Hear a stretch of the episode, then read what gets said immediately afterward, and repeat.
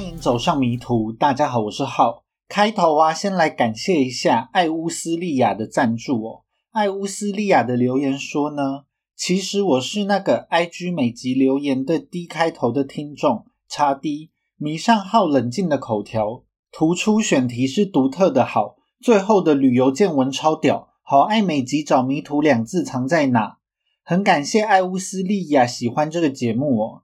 每次呢，看到你在 IG 贴文的下面留言，都觉得啊，这个节目啊，还是有人在认真收听的，就真的蛮开心的。就希望大家都能够多多留言啦。如果有能力的话，也欢迎大家多多赞助号哦，给号多一点的鼓励。那大家可能有发现，这个星期啊，上传的时间是真的晚蛮多的。其实呢，现在就有一点陷入了恶性循环哦。因为呢，我前一个星期如果晚上传的话，就会导致我这个星期的准备时间变少。接下来呢，就希望有机会可以稍微改善这个情况。那除了这个因素之外，这个星期的案件呢，因为是跟死亡医生有关嘛，所以呢，有很多医学相关的名词哦。即使是翻译成中文，我其实也并不太知道是什么意思，所以在整理资料上的速度就慢了蛮多的。希望大家会喜欢这个案件啦。那这一集的最后呢，我会回复一下 Apple Podcast 上面的留言。那就开始今天的案件吧。二零一一年，在美国德州的达拉斯，在法医室工作的 Lee Passmore，我就叫他小李。小李呢，因为深受下背痛所苦，这种疼痛啊，甚至还蔓延到了他的双腿，让小李只能靠着止痛药过活。但是止痛药吃久了，里面的鸦片类成分啊，就让它产生了成瘾性。小李呢，想要摆脱这样的状况，所以他想要选择一个一劳永逸的方法，那就是做手术。做手术呢，不但能够彻底的解决他下背痛的问题，也能够让他摆脱对药物的依赖性。最后呢，小李是进了 Baylor Plano 普拉诺医院的手术室。但是手术之后的结果却似乎是不如他的预期。他在手术之后啊，右脚是几乎完全失去了知觉，他需要非常的费力才能够行走，而且呢，他还出现了一些奇怪的症状。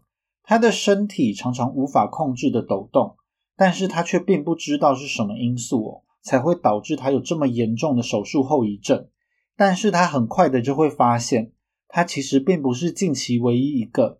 有着严重手术后遗症的患者，而这一些患者呢，都有一个共通点，那就是他们的手术都是由同一位医生负责的。这个为小李主刀的医师呢，叫做 Christopher Donch，我就叫他东区哦。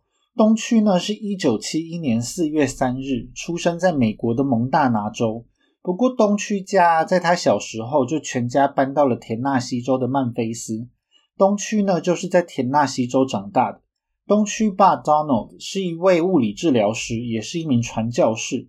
东区妈呢是一名学校老师，两个人是总共生下了四名子女。东区呢是家里的大哥，他的家境其实算是蛮优渥的。他就读着私立学校成长，大学时期呢是以参加大学橄榄球联赛为主。但在他意识到自己当运动员的发展其实很有限之后，东区就回到了曼菲斯。并在曼菲斯大学就读医学院，在一九九五年呢完成了他的学士学位，并继续攻读田纳西大学的医学博士学位。医学博士呢其实并不是传统意义上的博士哦，英文缩写呢是 M.D.Ph.D。医学博士啊就是同时具备医生的专业，但又有 Ph.D 的研究专长的学位。东区还声称呐自己在当地有名的圣裘德儿童研究医院。以最优异的成绩取得了微生物学的博士学位，但是圣裘德儿童研究医院呢就否认了这一个说法，因为这个医院呢在当时其实并没有相关的学位哦。不过呢，东区在医学博士的就学期间，他的表现其实是非常优异的。他在毕业的时候呢，获得了名列 Alpha Omega Alpha 的殊荣哦，只有成绩最优异的十二 percent 的人可以获得这项荣誉。东区就意气风发的从医学院毕业，但他还需要进行外科实习才能真正开始执业。东区呢就开始进行为期六年的住院医师实习，其中一年他需要学习一般的外科手术，剩下的五年呢他则是专注在神经外科上。他在实习期间的表现也是非常优异，在二零零五年呢就被任命为学校组织银行的研究计划负责人。这个组织银行啊，并不是银行哦，英文呢是 Tissue Bank，主要呢是搜集人体的病理组织来进行医学研究。很多的大医院呢都会成立组织银行，东区就借此在许多组织银行的研究计划中担任主持人或是共同主持人，并从全美各地的组织啊获得了超过三百万美元的资金援助。不过呢，也是在这个时候啊，东区的医生外袍之下，就第一次显露出了他阴暗的真面目。他的人生呢，也一步步的走上了迷途。在二零零六年的时候，东区负责的一个计划是由两名俄罗斯干细胞科学家在进行研究。这两名科学家呢，是一对夫妻，他们呢，在人类脑部肿瘤之中发现了干细胞，并发现了可以在培养皿中培育出干细胞的方法。那这样一来，就并不一定要从人体之中取出干细胞，在医学上面就可以有很广泛的用途。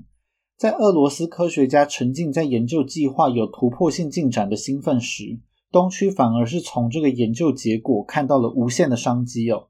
因此呢，他就立刻把这个研究结果注册成了专利哦。其实呢，看到商机并没有什么问题，注册专利也没有什么问题。不过呢，在申请专利的时候，东区就把自己的名字也列在了专利发明者里面了。这个专利呢，就成为了他们三个人共同拥有的财产。虽然后来呀，俄罗斯夫妇曾经出来跟东区撇清关系，澄清这一个研究计划完全就是他们夫妇两个人的成果，所有的研究呢都是他们进行的。东区把自己也注册成这一个专利的持有人，是试图混淆他们夫妻对这项研究成果的贡献。不过，他们夫妻呢，跟东区之间是不是有什么协议？外人其实是很难知道有没有隐情。因为呢，俄罗斯夫妇啊，跟东区在接下来的十几年期间中，还继续联名申请了十几项相关的专利哦。即使是啊，后来东区的事情都已经曝光了，俄罗斯夫妇申请的专利也都还是继续有挂上东区的名字。东区除了注册专利之外，他还成立了 Novostem 还有 DiskGenics 这两间公司，靠这个技术来募资哦。虽然 Novostem 在二零零八年金融海啸的时候因为募资失败倒闭，但是啊，DiskGenics 靠着这一系列的专利技术，就成功募到了不少资金哦。至今这一间公司啊，也都还是继续营运着。不过，在二零一一年，DiskGenics 的 COO 啊就控告东区，他说呢，东区当初就有承诺他部分的薪酬会以公司的股份支付，但是结果东区却没有支付这些股份就因为这些经营上面的纠纷，DiskGenics 在二零一二年呢就已经把东区踢出董事会，而且也没有再让东区担任管理职务了。除了专利还有公司纠纷之外，后来呢，还有一个叫做 Megan Can 的女人出来指证。这个 Megan 呢，是东区的好朋友 Jerry Summers 当时的女朋友。这个好友呢，后面还会再出现，我就叫他夏天。在成立公司初期的二零零六年、二零零七年这一段期间呢，Megan 就说啊，他们曾经一起服用迷幻药，还有止痛药。他们也曾经一起吸食骨科碱。让 Megan 印象很深刻的是呢，当他们 party 一整夜之后。东区依然可以像是一个没事人一样，第二天早上就是准时出门值班哦。一般人呢，如果受到了毒品的影响，可能会变得很不想出门。但对东区来说，前一天吸食的迷幻药还有骨科碱，好像对他是完全没有作用一样。除了 Megan 之外呢，还有另外一个匿名的女人，也曾向东区的医院举报过，内容呢就是检举东区吸食骨科碱。不过东区啊，他拒绝参与药检因此呢，他在实习的第四年就被送到了 Impaired Physician Program，这种呢就是专门调查还有协助有关于医护人员的药物滥用问题的 program。不过最后啊，东区仍然是全身而退，他成功的回到了医院，继续完成住院医师的训练。在最后一年的时候啊，东区是作为主治医生来进行训练。不过医院也并没有让东区独立完成工作。在东区的就学前期啊，他因为成立公司的成就感，让他把重心呢放在研究计划这一块。但是啊，发现新技术的计划并不是天天都有嘛，而且呢，成立公司所需要的资金就让东区债台高筑。因此呢，东区转而把重心放在了做职业医师上，因为拿手术刀是可以赚更多的钱的。一般来说啊，在外科医师的训练之中，会参与上千场的手术来累计经验，确保外科医师能够受到足够的训练。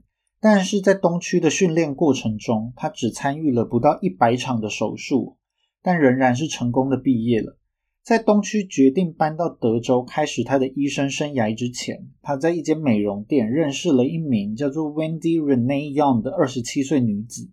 虽然东区跟小杨啊，他们的年龄相差了十三岁。但他们仍然是相谈甚欢呢，并马上开始交往。很快的呢，小杨就怀孕了。后来呀，小杨跟东区总共生了两个孩子哦。不过两人之间一直都没有正式结婚。当时东区啊正在到处寻找可以让他执业的医院。一方面，东区呢因为创业而面临了严重的债务问题；另外一方面呢，小杨是一名脱衣舞娘，两个人就想要换一个环境，开始新的生活。因此呢，东区主要是寻找田纳西州以外的工作机会哦，并在短期之内就拿到了德州、圣地亚哥、纽约的医院的医生合约。因为小杨呢在德州有许多亲戚，最后两个人就选择搬到了德州。东区这个死亡医生也终于要正式展开他的犯罪过程了。德州的一间脊椎微创手术研究所在二零一一年的五月跟东区签约。东区将会在普拉诺医院里面为病人进行手术。这份工作呢，将提供每年六十万美金的底薪哦，并在东区为医院创造八十万美金以上的收入时，他还可以获得额外的四十 percent 奖金，薪水是非常优渥。普拉诺医院呢，就致信到了东区的母校，验证东区的医生学位。母校的回信里面呢，就帮东区的医生训练背书。他们认为呀，东区是个在职业道德、个人性格、专业能力上都不容置疑的医生哦。因此，东区也取得了普拉诺医院的职业资格。东区呢，充满自信的态度，让人不自觉的就对他充满信心，仿佛他就是世界上最棒的医生。他能够一眼就看穿病人的状况，并有着超过一百种的方法可以治好你。但是实际上的状况。却是与东区给人的第一印象完全相反。脊椎微创手术研究所的研究人很快的就发现了东区有问题。东区负责的第一台脊椎微创手术，病人呢叫做 Kenneth Fennell。在手术后啊，患者就发现东区竟然搞错了要做手术的部位，问题没有解决就算了，这个手术呢还让他留下了严重的疼痛后遗症。更夸张的是啊，东区在做完手术之后，在没有交代任何同事的情况下，他就飞到拉斯维加斯去度假了。他一直到下一个星期一才又回到了德州。在这期间呢，因为医院联络不到东区，就通知了负责人相关的状况。不过东区是认为他去拉斯维加斯并没有任何不妥的地方哦，因为这并不是他值班的时间呢。在东区回来之后，他就建议这一个患者接受第二次的手术来缓解疼痛。结果呢，在第二次手术之后，这名患者的腿部严重瘫痪。他在手术之后啊，需要经过几个月的复健，才能勉强靠着拐杖走路。而且他就只能在步伐非常小的状况下前进，只要站几分钟，他就会需要坐下来休息一下。简直是一辈子就毁在了东区手上。脊椎微创手术研究所的负责人啊，就没有办法接受东区这种不负责任的态度，所以东区啊就在完成了唯一一位病人的手术之后，就被这个研究所开除了。但是吊诡的是呢，东区并没有失去他在普拉诺医院的职业资格哦，所以他还是继续在普拉诺医院为患者进行手术。那开头的小李呢，也就是在这个时候接受了东区的手术。小李是在二零一一年的十二月三十日被推进了手术室。当时啊，跟东区合作的医生叫做 Mark Hoyer，这是霍伊医生呢第一次与东区合作。霍伊在手术中啊，就负责切开小李，以及最后缝合小李的伤口。他就在小李的腹股沟开了一个小口，并把血管跟器官小心拨开，让东区可以顺利的在下背的脊椎处理小李椎间盘突出的问题。因为椎间盘压迫到了神经，小李才会一直感觉到下背痛。其实这并不是一个太繁复的手术，但是霍伊啊，在这一场手术里面简直是大开眼界哦。这也因此呢，成为他最后一次与东区合作的手术。首先是呢，整场手术东区的动作都非常的缓慢，动作慢到呢，霍伊必须要取消他在那一天安排的其他三台手术。再来就是啊，在手术的过程中，霍伊几乎是没有办法看到东区到底在做什么，因为小李的伤口啊，就是不断的有血喷出来，并堆积在椎间盘的区域附近，他根本没有办法看到小李椎间盘的确切状况。但是东区却好像一点都不在意，他就告诉霍伊呢，他并不是用眼睛在做手术，他是用心在做手术，他只要靠着感觉，他就可以轻松的完成这个手术。在东区做手术做到一半时呢，就突然说他想要切除小李的后纵韧带。这个后纵韧带呢是固定脊椎的重要韧带之一，随便切除的话可能会造成很严重的后果。一个不小心呢，可能还会伤到脊髓管。那霍伊简直是吓坏了嘛，他马上就站出来阻止东区胡搞瞎搞。在好不容易说服东区之后，霍伊就帮小李止血，把涌出的血都吸了干净。让大家在肉眼可以看到小李椎间盘的状况下，让手术继续下去。东区呢就看似熟练的把脊椎椎笼放入了小李的脊椎，不过 X 光却显示啊，东区放置椎龙的位置实在是太左边了。当东区想要重新放置椎笼的时候，却不小心的拧掉了其中一个螺丝钉，导致呢他们无法再挪动椎笼的位置，那个螺丝钉呢也就永远的卡在了小李的体内。原本呢，只是想要解决下背痛问题的小李，在手术后被送进了加护病房。因为手术啊造成的疼痛，就让他不断的惨叫。东区就频繁的安慰小李，说这种术后的反应是很正常，只要过个一两天，小李就可以恢复正常。但是所谓的正常却一直没有出现。在手术后的一个星期，小李就第二次被推入了手术室。东区告诉小李，在第一次的手术中。他有一个椎间盘破裂，需要进行第二次手术，把碎片给取出来。但是小李在手术结束之后，却完全没有感觉到自己的身体状况恢复了正常。他后来才知道啊，在这一次手术的过程中，东区呢遗留在他体内的螺丝钉卡到了神经上，他背上的神经痛啊，就像是火在烧一样。小李也没有办法控制自己的大小便，东区甚至不小心切断了他一只脚的韧带。导致他再也无法正常行走，而且小李啊再也感受不到他脚的知觉，就像是完全失去了一条腿一样。在手术后，小李一开始并不知道东区的手术出了这么多包，他也没想到啊他的后遗症竟然是手术不当所造成的，因此他并没有马上找律师来控告医院，因为小李呢当时最想要的是想要重回他法医室的工作，他并不想要啊他在职场多年的累积就付之东流。但这一次的手术，最后还是让小李失去了他法医室的工作。因为如果要去案发现场的话，小李需要带着大约十公斤的鉴识装备抵达现场，并在验完死者之后，要把尸体搬运离开现场。但他现在甚至是无法正常行走，更不用说搬运尸体。小李呢，也需要爬上梯子，帮案发现场拍摄俯视图。不过现在的小李，他根本感受不到自己的脚嘛。他随时都有可能从梯子上面跌下来，他根本就没有办法完成他工作的需要。即使如此，小李还是在二零一二年的四月，也就是手术后的四个月，试图重回法医室。不过，考量到小李是行动不便，法医室就安排小李啊负责一些内勤的文书工作。不过呢，当法医室忙起来的时候，即使是内勤人员，也都是必须要出勤到现场来勘验。但是小李就没有办法完成这一类的紧急任务嘛？因此呢，法医室就让小李辞职了。小李就仰赖着长期残障保险金过活。但是小李啊，在辞职之前，他就无意间的看到了一份死因报告，在这个报告上就看到了熟悉的名字。这个医生的名字啊，就是东区。死者则是一位叫做 Kelly Martin 的女性。这个凯莉啊，是一名五十五岁的女性。他大约是在一年前，因为在厨房里面摔倒，导致他的背呢出现了长期性的疼痛。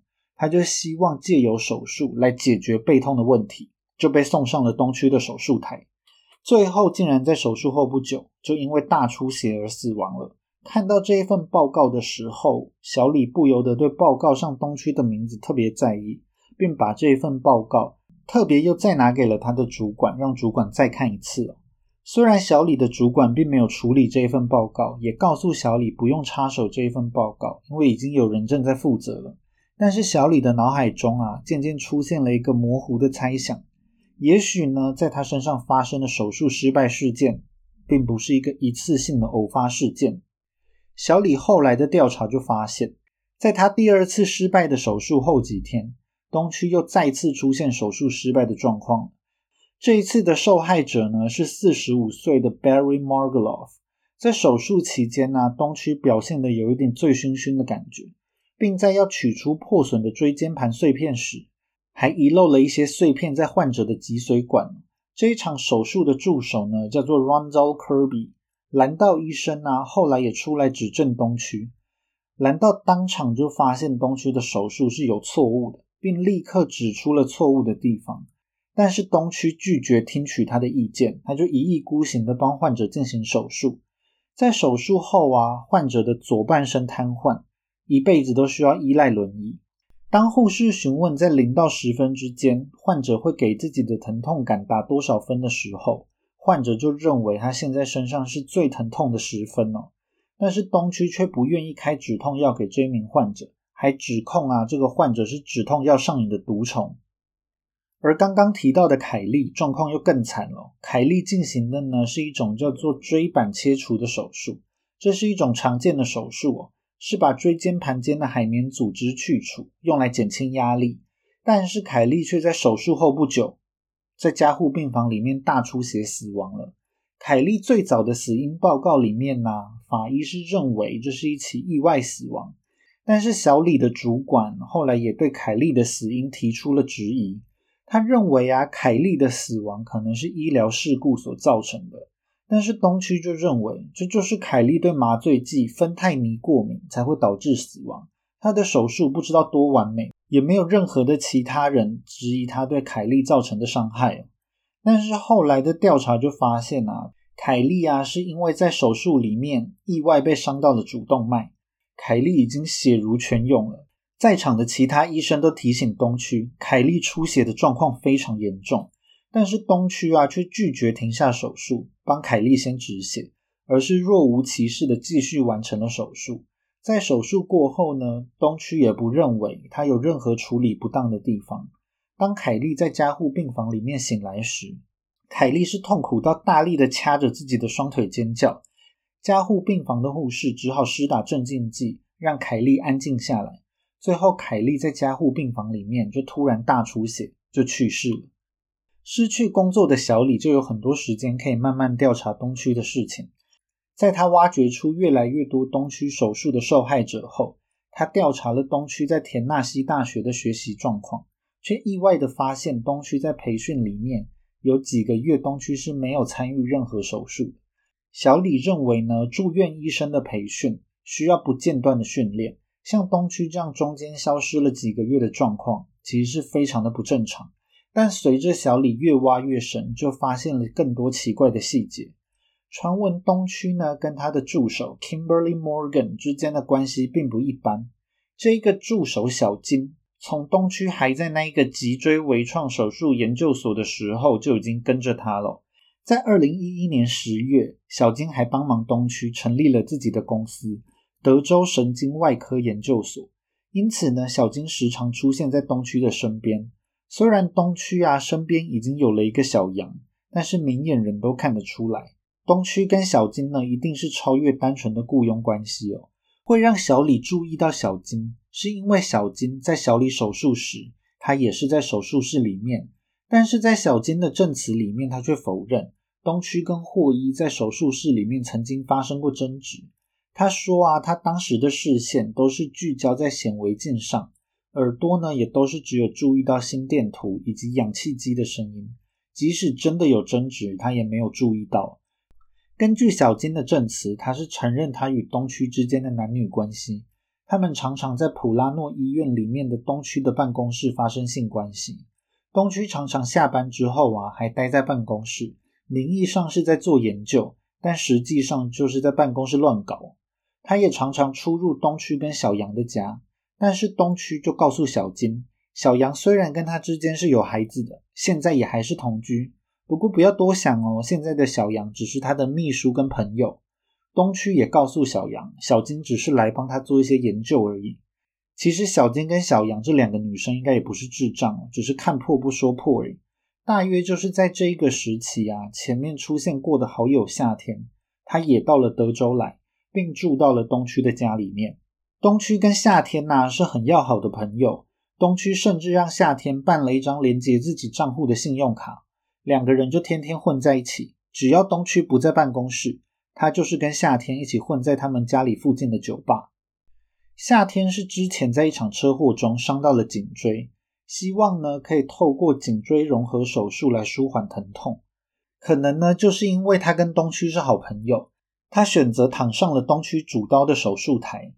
他在醒来之后啊，不知道有没有解决他原先的疼痛问题，但他可能也无暇顾及了。因为在手术中，东区操作失误，就导致夏天醒来后是四肢瘫痪。东区又进行了第二次的补救手术，但是在这一次的手术中，东区就误伤到了夏天的椎动脉，因此就出现了严重的大出血。夏天损失了超过一千两百毫升的血量，是一般脊椎融合手术失血量的二十四倍。在大量失血发生之后，东区也没有采取相对应的措施。后来手术结束啊，夏天是还活着，但是他四肢瘫痪的问题并没有解决。东区呢，甚至拒绝再次进行补救手术。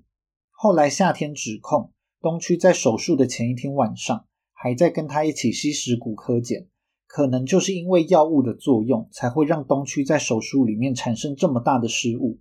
虽然后来夏天改口了。他说呢，他对东区的指控其实都不是事实，但普拉诺医院还是很紧张，就要求东区接受药检。在后来的采访中，东区声称自己的药检结果是阴性。不过助手小金是说，在药检的那一天呢，东区说自己在前往药检的路上迷了路，所以最后就根本没有做到药检。不管药检的结果如何，夏天后来就是一直四肢瘫痪，并在二零二一年。因为手术后并发症造成的细菌感染，就死在了病床上。在夏天的手术之后呢，因为接二连三的医疗事故，普拉诺医院呢希望东区暂时放一段时间的假期，等待同柴审查的结果出来后再继续执刀。东区就封刀了几个月，一直到二零一二年三月，他才再次站上了手术台。这时，第一个被推进来的病人就是凯利了。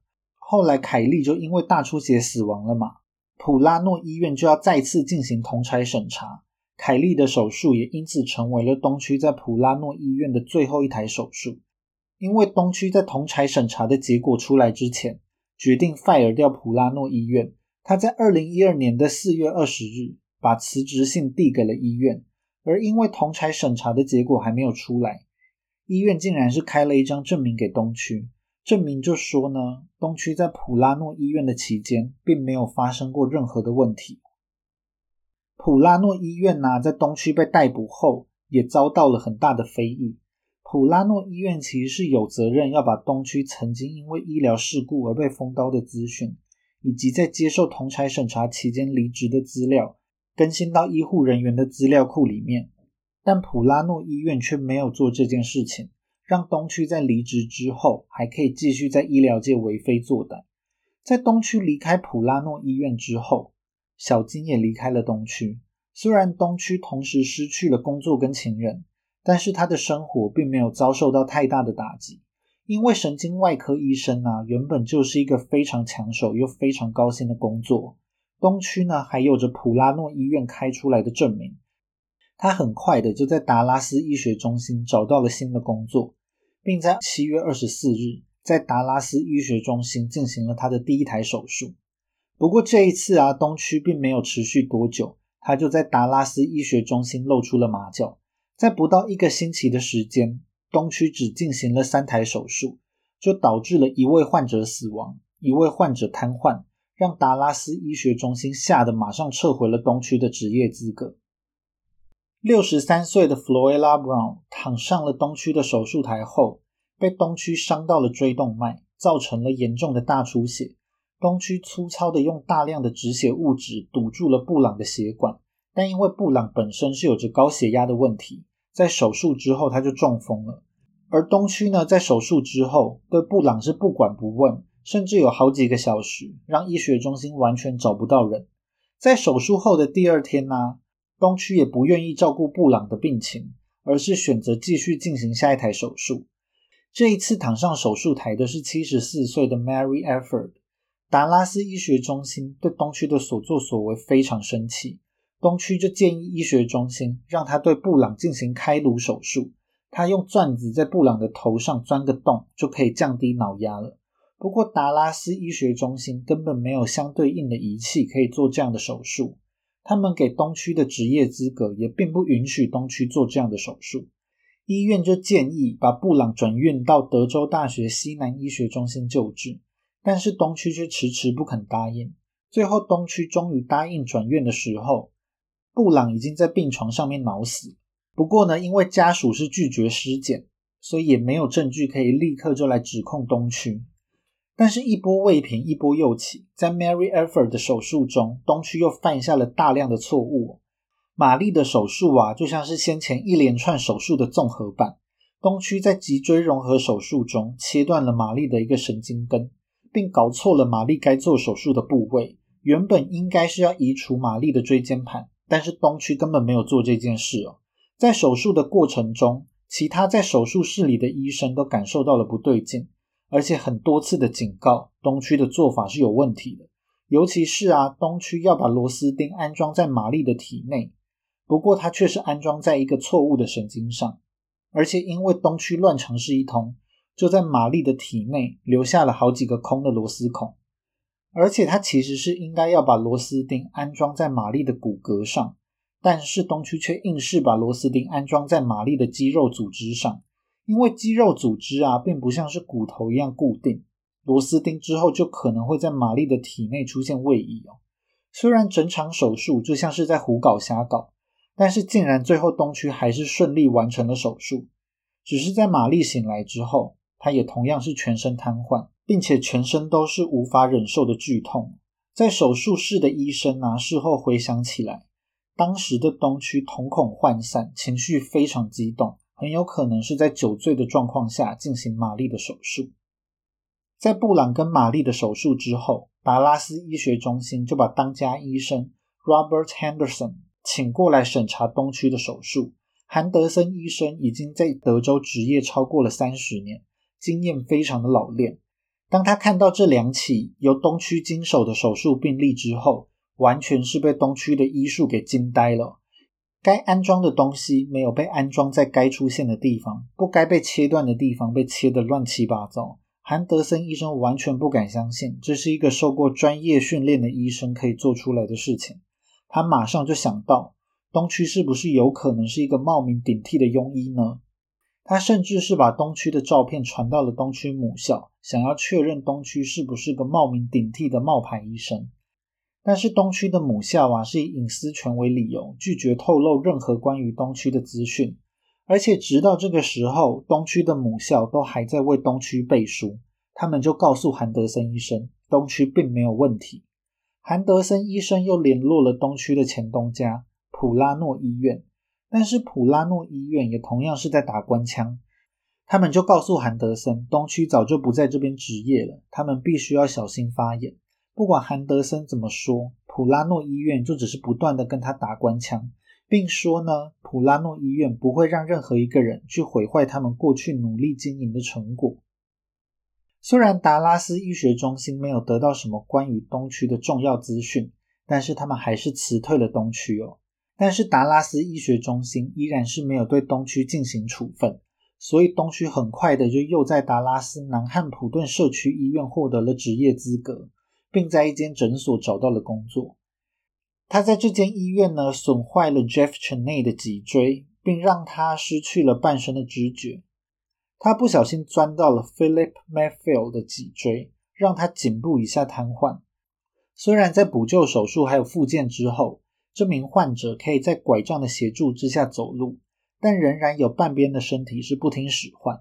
最后啊，这个患者在二零二一年的二月，因为 COVID-19 所以去世了。患者家属就认为啊，是东区的手术让患者比常人更容易受到病毒的感染，才会在疫情之中死去哦。在 Marshall Mills 的手术之中，东区应该是要取出他退化的椎间盘，但是东区却没有把要安装进去的医疗物件放在正确的地方，导致患者在苏醒之后，他整个人痛到没有办法忍受。但东区就告诉患者，这样的疼痛很正常，多吃点止痛药，你忍一忍就过了。但是东区开给患者的止痛药药剂量实在是太大了，药剂师都拒绝配合开药。后来，这一名患者啊，就染上了药物成瘾的病，并失去了老婆跟工作。患者事后回想起来啊，在手术的前一天，他曾经有上网查询过关于东区的资讯，就意外查到了凯莉死亡的资料。他马上打电话询问了东区，却反而被东区臭骂一顿。他当时没有果断的想要更换主刀医生，绝对是他一辈子做过最错误的决定了。在 Jacqueline Troy 的手术之中，东区意外的割断了患者的声带，还有一条动脉，并损坏了他的气管，所以患者之后几乎是没有办法再次发出声音说话。因为气管损毁，患者就被迫用喂食管喂食了很长一段时间。虽然医疗事故不断，但是当南汉普顿医院被收购，改名为大学综合医院时，新的医院依旧是同意东区继续执业。不过东区啊，基本上就是每一次的手术都是失败告终。他很快的就在 Jeff Glitwell 的手术中再次展现出了自己的医术。他在颈椎融合手术中不小心把患者颈部的肌肉当成肿瘤，硬是把这个肌肉给切了下来，导致他切断了患者的声带。他在患者的食道上面开了个洞，还把患者的动脉切断了。在手术中啊，东区就想要用外科海绵来止血。后来却忘记把它拿出来。当时手术室的其他人其实是有提醒东区，但是啊，东区就是一意孤行的想要马上缝合患者。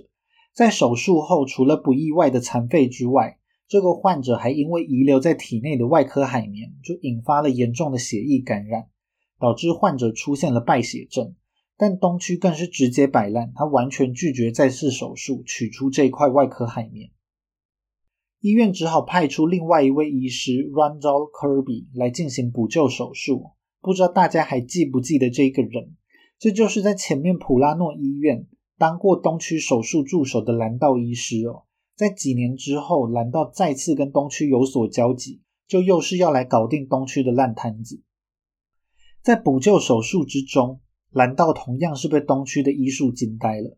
看完患者的伤口后，他完全看不懂东区到底是想要做什么。该不会他是想要砍下这个患者的头吧？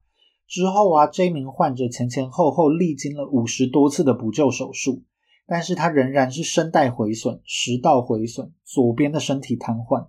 在这一次严重的医疗疏失后，东区就被赶出了大学综合医院。这也是东区的最后一台手术了。在短短不到两年的时间里面，东区总共进行了三十八台手术，但是其中竟然是多达三十三台都是手术失败，失败率是高达八十七个 percent，不能再更高了吧？但是蓝道就认为，光是把东区赶出医院显然是不够的，因为东区明显就是德州人民潜在的隐患，所以他就立刻写了检举信到德州医学委员会。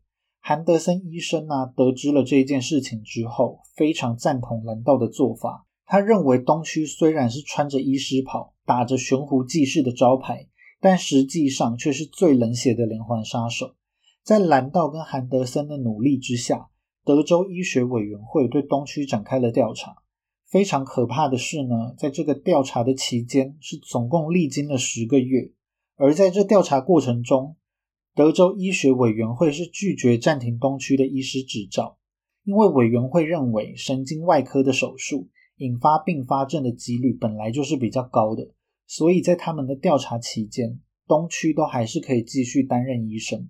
幸好最后在二零一三年的六月二十六日，委员会终于暂停了东区的医师执照，并谴责东区在手术里面各种荒谬的做法。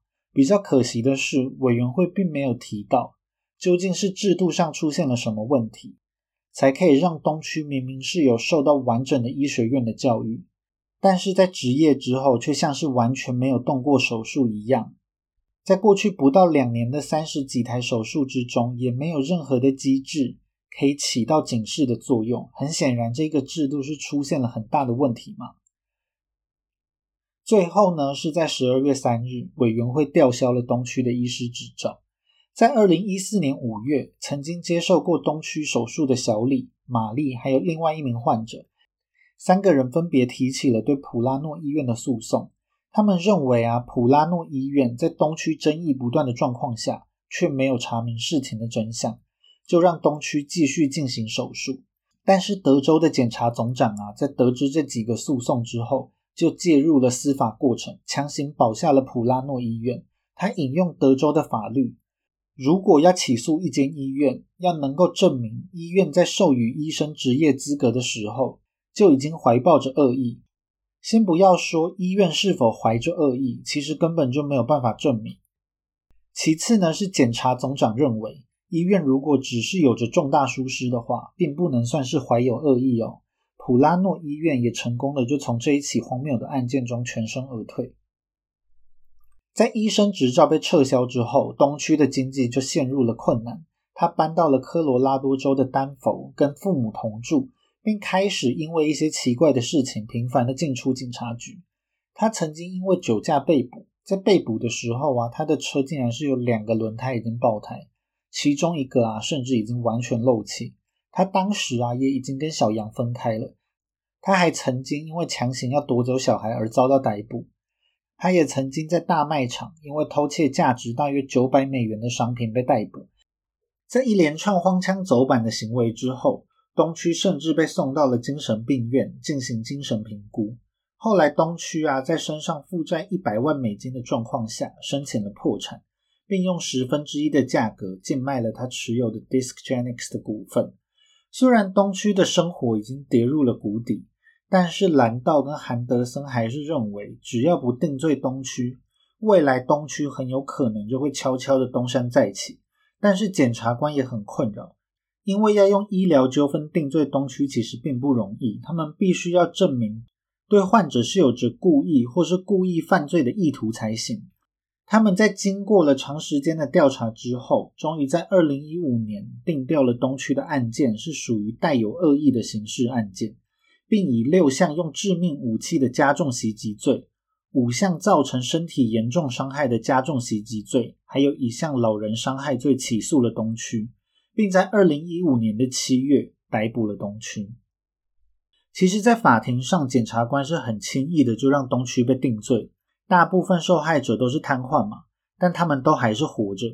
更重要的是啊，有好几场手术里面都曾经出现东区与其他医生的意见分歧的状况，但是东区却一次又一次的无视其他医生的意见，即使他手下的受害者越来越多。东区也没有考虑过改变自己的做法，从这边就可以看出来，东区明显是故意犯下这些案件。最后，在二零一七年的二月二十日，东区就被判处了终身监禁。之后啊，虽然东区有想要上诉，但是却都没有改变这个判决的结果。现在的东区就依旧是囚禁在监狱里面。如果他能够活到二零四五年的话，到时候他已经七十四岁了。他就会获得他的第一次假释机会喽。